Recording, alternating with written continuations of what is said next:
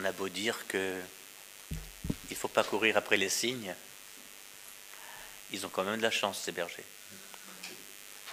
Parce que d'avoir pu contempler et entendre une philharmonique céleste, vous vous rendez compte un peu des innombrables anges qui louaient Dieu, mais ça devait être extraordinaire.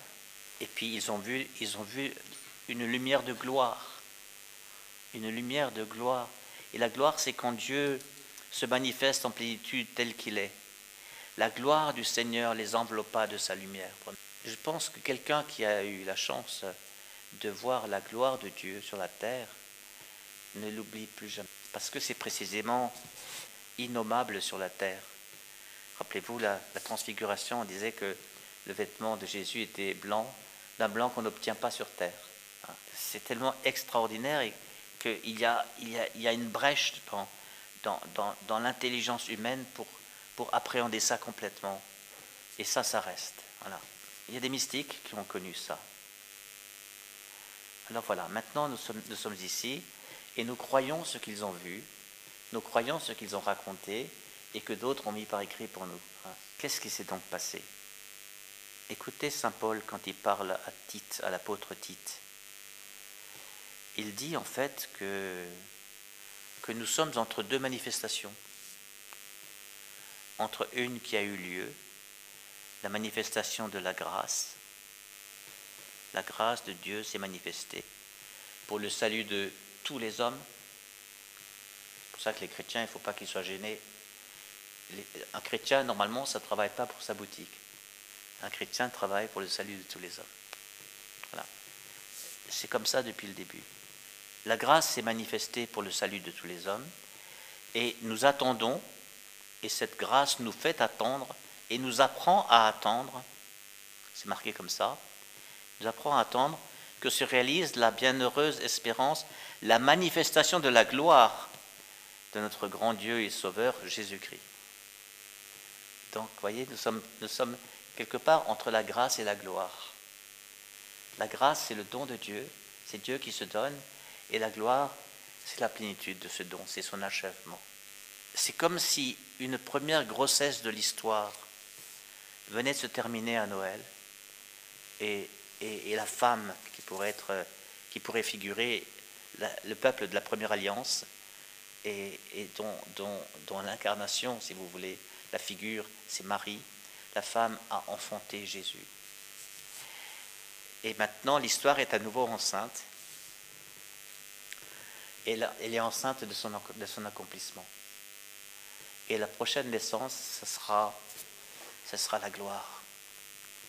Ce sera le, Christ Jésus venant en gloire, entouré de tous les saints et saintes, c'est-à-dire de tous ses amis de, tous ces serviteurs fidèles, de tous les prophètes de l'histoire, du meilleur que les hommes auront produit durant l'histoire des hommes, que les civilisations, les grandes, les triomphantes, mais les petites, peut-être parfois les civilisations euh, qui, ont, qui, ont, perdu des batailles, mais qui ont quand même leur culture, eh bien, toutes ces cultures ont pu produire des saints et des, et des personnes et des situations qui sont des reflets de la gloire de Dieu, de ce que Dieu est dans son, dans son essence même. Voyez, un jour, tout, tout surgira en même temps.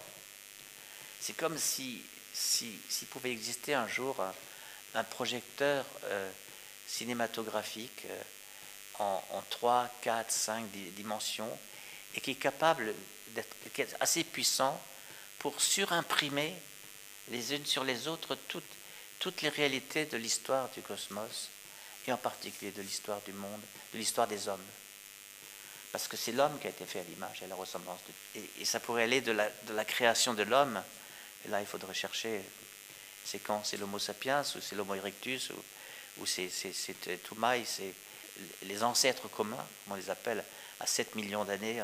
Est-ce que c'est ça On ne sait pas encore exactement, jusqu'à son achèvement. Le visage christique de chaque homme, quoi. On verra tout ça, on verra tout ça.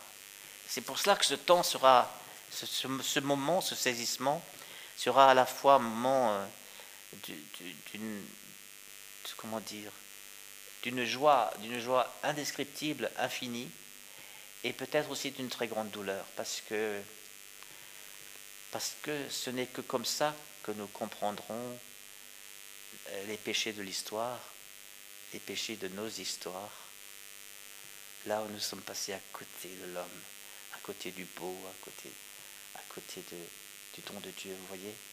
Il n'y a, que en ayant l'ensemble sous les yeux, pouvons comprendre comment moi j'ai contribué au meilleur et au pire.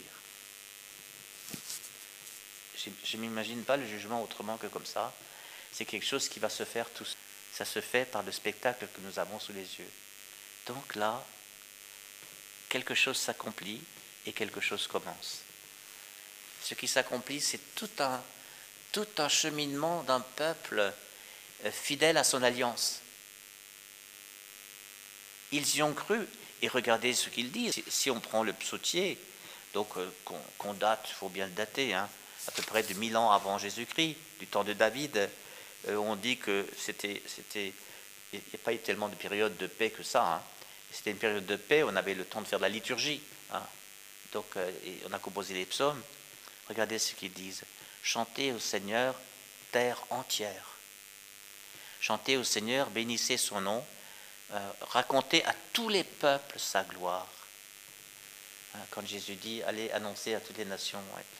Voilà, à toutes les nations ses merveilles. C'est pourtant écrit par des juifs.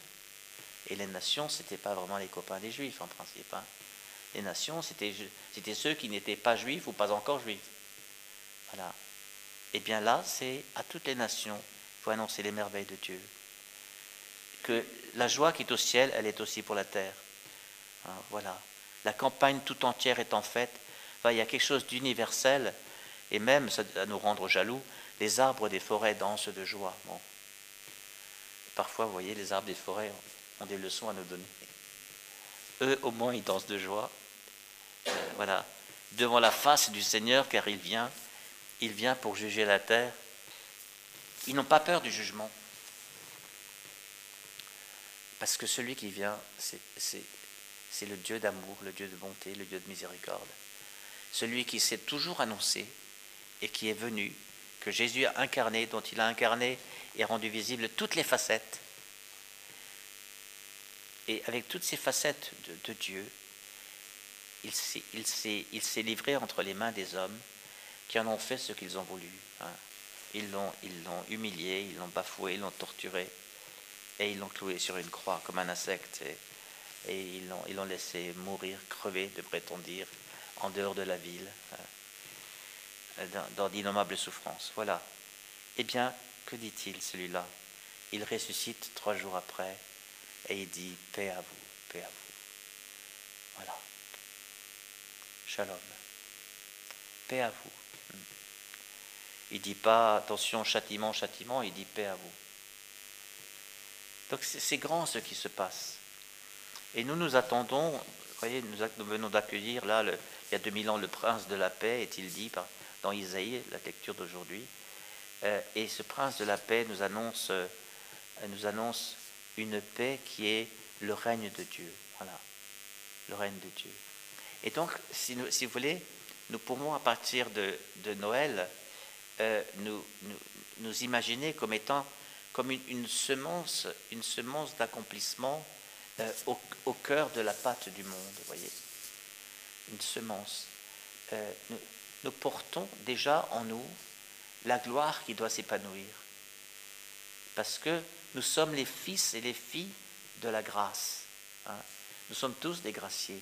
Nous sommes tous créés par pur amour, voilà. Eh bien, mais nous sommes porteurs de ce visage du Christ qui doit se révéler en plénitude, voilà. Nous sommes à titre personnel, nous sommes à titre communautaire, ecclésial, eh bien, chargés de faire advenir la gloire de Dieu au cœur du monde au cœur de l'histoire des hommes. Voilà. Je dirais pas, pas forcément l'histoire du christianisme. Et là, nous ne sommes pas dans un projet politique, pas non seulement, pas du tout non plus au cœur d'une chrétienté dont certains continuent de rêver, mais au cœur de l'histoire des hommes. Le Christ, il veut simplement irradier euh, l'histoire des hommes. et, il veut que son amour, que l'amour du Père transpire partout. Voilà. Et à nous, Église, il, appartient d'être fidèle à notre vocation, à savoir témoigner à temps et à contre-temps que ce que Dieu veut, c'est l'amour. Ce que Dieu veut, c'est la miséricorde. Ce que Dieu veut, c'est le pardon. Ce que Dieu veut, c'est la joie. Ce que Dieu veut, c'est l'homme en bonne santé. Ce que Dieu veut, c'est l'abolition du malheur.